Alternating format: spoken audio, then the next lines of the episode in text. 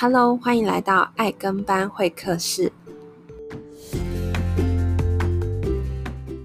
嗨，大家好，欢迎回到爱跟班会客室，我是 Lindy。今天这一集非常非常的特别，大家还记得我在年初的时候有说我现在要开始学英文了吗？那这一集呢，我就是邀请到我的其中一个英文家教老师，他叫 Andy。那他的背景很很很酷哦，就是他是从呃越南出生，然后在九岁的时候搬到美国，然后接下来他现在人竟然是在南韩工作，而且他在南韩待了十几年，我觉得超酷的。那他的背景也很酷，我等一下会请大家嗯。可以来听听看他的自我介绍，因为今天这一集我特别跟他讲好，就是他负责讲英文，因为他会讲一点点的中文，可是呢，他为了不要自曝其短，所以他就说，那他讲英文。然后我也是，我也不想让大家觉得说啊，Lindy 的英文怎么这么糟糕，就是因为我还在还在努力的学呢。就是这一集的话，我尽量的会用中文，那老师会用英文呢，因为我有跟他稍微 re 好了，所以大概他也知道他要讲什么，所以他也应该也知道我要问什么。希望我们可以很有默契的完成今天的任务。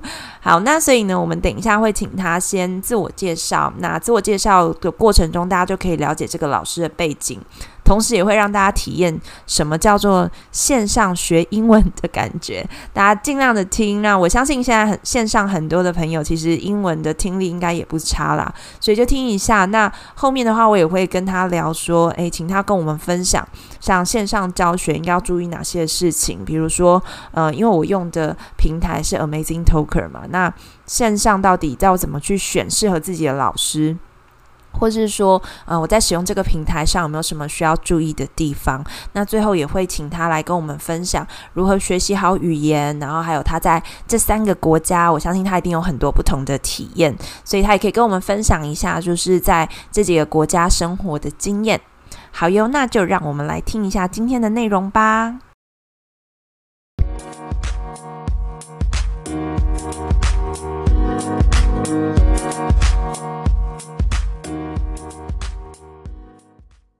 好，那我们欢迎 Andy 来跟我们做自我介绍。Okay, so I'm actually my heritage is Chinese. I was born in Vietnam. I grew up there for about eight or nine years of my life, and then right after the uh, the Vietnam War, our family immigrated to the United States. So I've lived in the States for uh, quite a long time now, since the early 1980s. and uh, I've also lived in. I'm currently actually in Korea right now. I'm teaching at the university uh, here for the past uh, 14 years, almost 15 years or so. Um, a little bit about my background. My first major was in fine arts. Um, I wanted to be in architecture, so I studied art first before I went to uh, graduate school. But then after I graduated, I I changed my mind about about pursuing my architecture degree. And then at that time, of course, the internet just started in the early 1990s. And so I switched over to computer science. So once I finished my computer science degree, I went to work for an IT company for about five years or so. and then the uh, economy kind of went downhill a little bit at that point. And so I switched careers. And so I had a few careers in my in my day. You know, started out in IT. I went into the management director position, and then also worked in the restaurant business a little bit as well. And then finally, um, I decided to uh, to travel to go, and then uh, decided to come to Korea to uh, try out teaching. So that was a kind of a new career for me to just uh, pick up and just leave the United States and leave all my family behind to uh, to come to the to, to Korea to live. So my plan was, you know, like most foreigner, we uh, just plan to stay here one or two years and then, you know, make our way down to Southeast Asia to teach because I love to travel. I enjoy learning new culture, language, you know, custom culture, things like that. So it's always been fascinating for me. So I had to go back to school to study how to become a teacher. And so I, uh, I got my master's and my PhD in um, education technology. So that's a little bit about my uh, myself. 所以呢，刚刚其实整个 Andy 他在跟我们介绍，就是他的整个的呃生命历程，大家有听懂吗？就是他是从嗯、他出生于越南，然后在他九岁的时候，他们全家一起移民到了美国，然后在呃美国他呃读书，然后拿到了一些学位。那其实他蛮。嗯，跟我我觉得跟我蛮像，就是说他一开始可能是学有关于艺术，然后之后现就是到了嗯资讯工程，就是 computer science 的领域，然后之后他现在人在韩国南韩，然后待了十几年的时间，那他又拿到了一个博士学位，是用。嗯，有点像是科技教育的概念，所以他现在其实是在大学任教的，然后在其他时间，他也透过就是线上教学这一块，然后让呃我们大家可以透过这网络，然后也可以上他英文课。所以我觉得，其实从他身上你可以发现，就是他不只是一个英文老师，因为你其实我觉得在挑选英文家教的过程中，你会发现说，其实你好像就在交一个朋友，然后你也可以从不同的文化、不同的呃每一个人的背景身上去学到一些呃蛮有趣的一些价值观，然后或是一些专业的知识，尤其是你看他就是又做过非常非常多的工作，然后在。不同的地方去成长学习，所以其实我自己呃跟 Andy 上课，大概从二月到现在三个多月的时，诶两三个月的时间。那我觉得从他身上其实也学到很多的态度，然后或是一些学习的技巧这样子。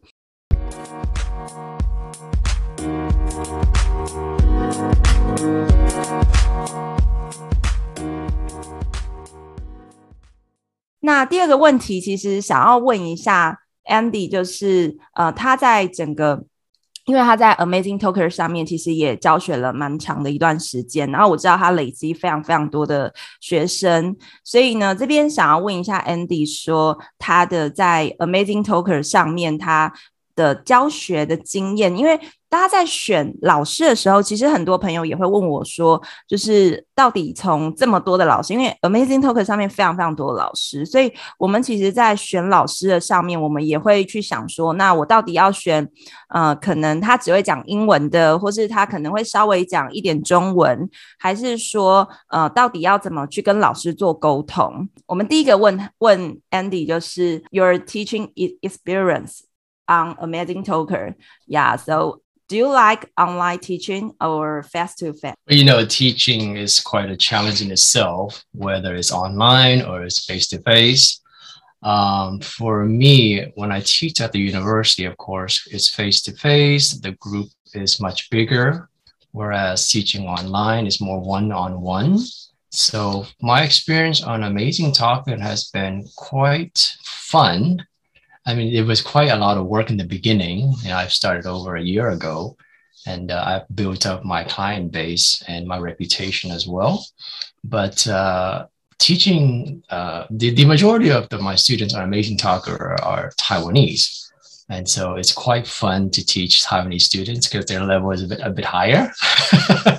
and so the one-on-one is actually more enjoyable whereas of course the university students you know we have more interaction in the classroom there's a lot of class work group work teamwork if you will as well right so yeah it's been it's been very fun um, both online and offline yeah so um 我们想知道说要怎么在 Amazing Talker 上去选老师 choosing a teacher on Amazing Talker from the student's perspective yeah. a few things to keep in mind obviously is the teacher's credential, how long have they been teaching online, what is their experience in terms of the age group or in terms of the special their specialty. For instance, I teach um, a lot of TOEFL courses, mm-hmm. and I also teach business English and a variety of other conversational English classes as well.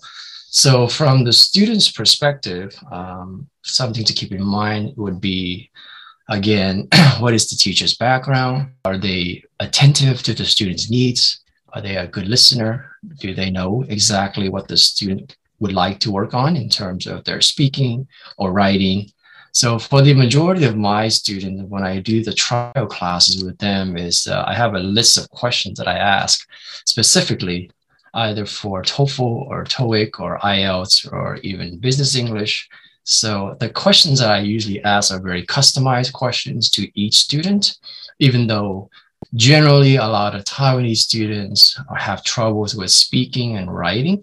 But even within those two sections, it's quite different depending on the student's ability as well. So again, to be attentive, be a good listener, to, to really understand what is the student's specific needs. So those are some things that students can look for in a teacher when they do the trial class. Of course, the trial class is so short, it's only 25 minutes, and there's only so much you can ask in 25 minutes.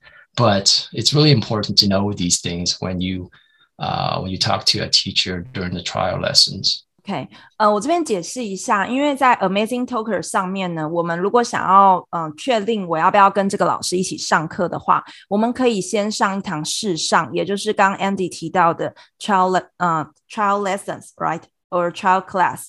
就是一个试上的课程，那这个课程的话是二十五分钟，那通常这个价格也会非常非常的便宜，因为呃平台也希望说我们可以真的是呃上过了，觉得这个老师 OK 了，然后我们再决定要不要买这个老师的课程。那当然买课程就有分一堂、五堂、十堂、二十堂等等这样子的课程。那我自己当初也是，其实也是大海捞针，找了很多个老师。那就像 Andy 刚建议的，就是你可以看一下这个老师的背景，呃。我自己，因为我自己是科技产业的，所以我也会很希望我的老师可能有一些相关科技的背景。那所以像 Andy 他那时候他有写他的背景是 Computer Science，所以在这一块我也会觉得说，哎，那这样子我在跟他讨论一些呃我的工作或是我的呃专业的时候，可能他也比较听得懂。所以我觉得大家也可以呃朝自己跟自己背景相关的老师去做挑选。那第二个就是刚刚 Andy 有提到，就是说，呃，其实就是跟你的目的会有关系。就是如果你今天的目的是要考托福、多益，然后或是，嗯，你可能是要出国去考，嗯，比如说我知道好像有雅思，就是你要去英国或其他地方游学的话。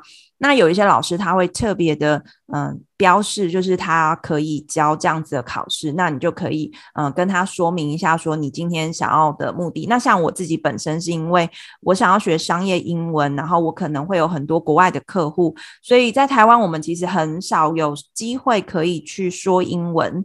那透过这个一对一的家教，它其实可以克制化，所以像我都会跟我的老师说，就是。对我来说，上英文课是一个很放松的时间。就是我可能今天，因为我像我上个礼拜我去考博士班，所以呢，我就那个礼拜的英文课程，我都是在介绍我整个。博士班要口试的东西，然后我就试着用英文去说。那或是说，像最近疫情很严重，那我其实就会跟老师讨论有关疫情，然后各个国家的一些状况。所以我觉得大家可以自己决定。那当然每个老师的价格也不一样，所以大家也可以看一下，说你愿意为了这个英文课，呃，花多少钱。那其实像 Andy 他其实他价格算是中高价位，可是我觉得跟他上课，你就会知道你跟其他老师上课很不一样，因为其他老师他可能便宜，可是他。可能没有经验，可是你跟 Andy 老师上课的话，你就会觉得说，哎，他其实因为他本身就是一个教授，大家知道，就是教授其实对于怎么去教学生、怎么去引导，或者怎么安排课程的流畅，就是纵使我是没有什么固定要跟他谈的重点，可是你会觉得你在跟他，呃，纵使只是闲聊，你也会很有收获。所以我觉得这个是在选老师上面可以给大家的一点建议。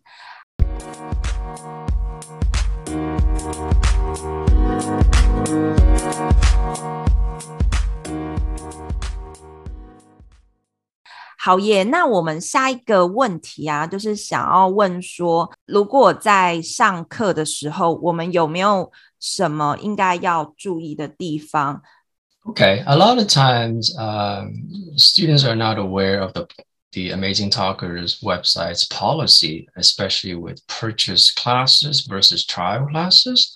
Uh, again, it is uh, it is noted in the purchase agreement that uh, cancellation should be done uh, 12 hours before the class starts, right? And a lot of times I get students sending me messages like two or three hours before the start of class, which is quite uh, difficult for me to, uh, to, to to help them out. I do understand sometimes there are situations that comes up. There's emergencies, so being flexible, uh, finding a teacher who is flexible in that area would really help, especially with the business students. You know, sometimes they have to work late, they can't get home in time for class. So those types of situation I can understand. Generally, I don't charge the students 100%. Uh, there are options that the teacher can do that are um, uh, built into the Amazing Talker uh, website where you can do like a 50% um, charge versus 100%, or you can just give the student 100% refund and they can reschedule. So again, it's, it's kind of a base, base case by case situation, but uh, that's one thing to keep in mind. Um, other things that students should keep in mind as well when they're looking for a new teacher is how responsive is the teacher? Um, how willing are they and how dedicated are they to help the student improve their specific needs? So for me, generally during the trial class, I do have a set of questions, as I mentioned earlier, that I ask specifically for TOEFL, TOEIC, speaking, reading, writing, whichever issues that they have with. And then I also provide them with some customized lessons, follow-up emails. So generally, I will exchange my line uh, application with them. So that's the way we can keep in touch. Again, the 25 minutes is quite short. So if they have any specific questions, they can always text me after class. So we can always stay in touch that way. The other thing with Line that's quite advantageous is that uh, we can send homework through through Line as well, and they can submit their assignments ahead of time, and I'll review it before class. So again, these are some things that uh, students should look for when they are looking for a new teacher, all right, dedication, how well it, does the teacher communicate, how well does the teacher prepare for the trial class, and things like that. OK，呃，刚刚 Andy 其实提到一个很很重要的重点，就是说，当我们在这个平台在使用的时候，其实会遇到一个，就是我们可能 已经预约老师的时间了，可是我可能遇到一些问题，所以我可能需要 cancel，就是我要取消这一堂课的话，那怎么办？就是它其实有个条件，就是十二个小时内，呃，对不起，十二个小时。之前他必须要取消，所以呢，如果我已经超过十二个，呃，已经在快要上课的时候，我才想要取消，比如说可能有一些状况，啊、可能临时像我们现在很多的小朋友可能突然要停课不停学，然后家长就是很忙碌这样子，那突然没有办法上英文课的时候呢，其实这个就要看老师他要不要让你退费，要不要让你重新嗯、预约一个课程，或者他可能会扣一点。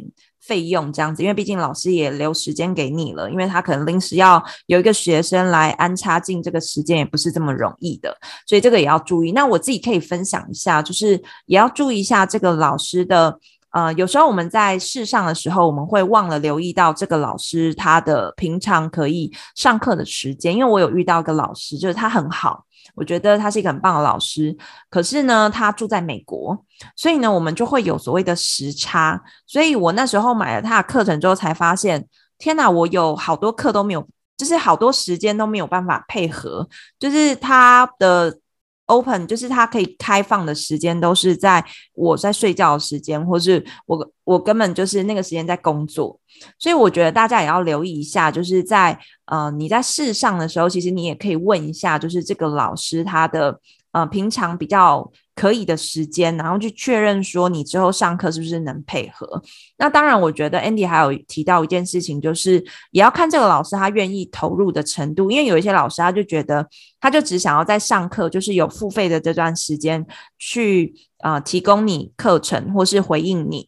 那可是像 Andy 他在。嗯，试上课程的时候，他其实就会啊、跟你说，哎，如果你有兴趣的话，可以加 Line，那我们可以再聊。那其实我觉得 Line 它是一个很很棒，就是说，如果你有一些东西你没有办法呃，在上课的时候去做讨论，或是说你可能是在工作上你遇到一些临时的状况，或者他可能会给你一些功课。那你之后你要找功课的时候，你也可以透过像 Line 这样子的一个通讯软体，然后可以跟老师做互动。可是因为我觉得这个也要看老师他自己怎么看待这一份工作。因为我自己有好几个老师，那也其实只有 Andy 他愿意用 Line 的方式在课后再跟大家做交流。那我。我觉得这个真的是，就是也可以问问看啦，因为真的不是每一个老师都会愿意再额外播出这个时间，因为毕竟我觉得，嗯，现在很多人他透过这种线上去赚钱的话，他们其实还蛮在乎那个时间效益的，所以大家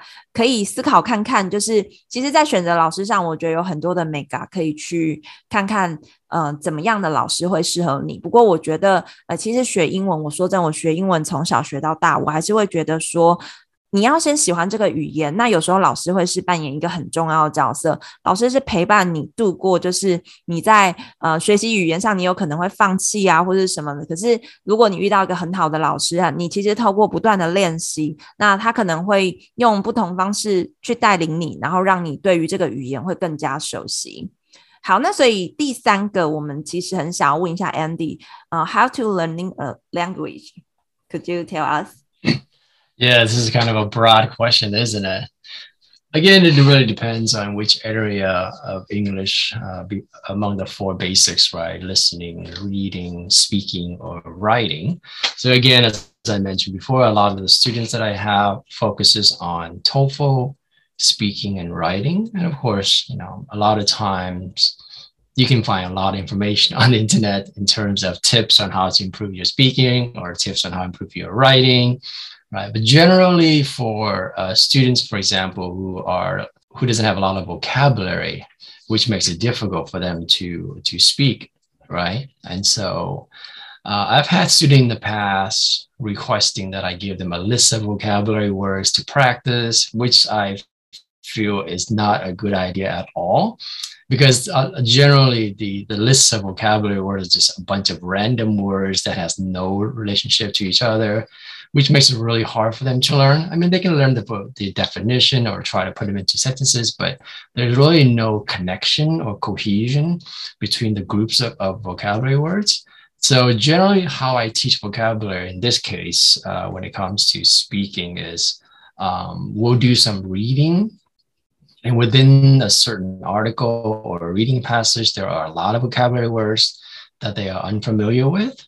And so that is one easier way for them to to pick up the vocabulary comprehension and and of course help them with their reading and their speaking as well. The other way to improve your uh, your speaking or even your writing right? So the better you write the better your speaking will become because writing requires much more high level thinking and grammar and sentence structure and all of that right? So for the Taiwanese students, uh, I usually start with the writing first. So, and then the, the speaking second. And uh, I've had a lot of students told me afterwards that starting with writing first and speaking second really, really improve their skills versus speaking first and writing second. So that is uh, a proven approach that I've learned through the years when I'm teaching on Amazing Talker. And then, of course, you know, reading and listening again, the more exposure you have in terms of listening to uh, English programs, podcasts, YouTube, whatever it is that you do, the more you practice, the better you become, right? I mean, a lot of people say practice makes perfect, but I don't really agree with that. I think practice makes improvement, and improvement over time will hopefully be perfect. so that's kind of the idea I have in terms of you know how to learn a language, right? 嗯、呃，其实 Andy 他就像他说，他教过很多的学生都是台湾人。那其实台湾人，我觉得我们自己从可能幼儿园就开始学英文，然后一直到大学或者出社会之后，我们其实还是会用到英文。可是我们会发现一件事情，就是我们在口语表达的上面并没有这么的好，因为我们大部分就是我们会看，然后我们会。听，然后我们会写，因为这个是很正常。就我们从以前求学的时候，我们就被要求做这些事情。可是我们平常很少可以说出来，所以我们常常在我们的口说能力上面，其实呃，我们纵使学了二十几年的英文，可是我们会发现，我们出国之后，我们还是不敢跟外国人讲话。所以这也其实也是为什么我会现在我纵使再忙，我其实都还是会找 Andy 上课，是因为我觉得在。说的这件事情上是需要练习的，可是他刚提到一个很重要重点，就是根据他教台湾人的经验，就是我觉得呃，他说用写的，就是先学会用写，然后写了之后，就是你会反而会增加你的口说。诶，其实我觉得蛮认同的，因为有时候我们现在很习惯用 Google 的翻译，那可是其实我觉得这个也会让你的文法还有你的表达上并没有这么的。英文就是，如果大家有用过 Google 翻译，就会发现它的嗯表达方式或者写出来的句子还蛮中文表达的。所以，如果你试着用啊、呃、美国人或者外国人的方式去陈述英文的句子的时候，其实对于你在口说上也会是一个很好的帮助。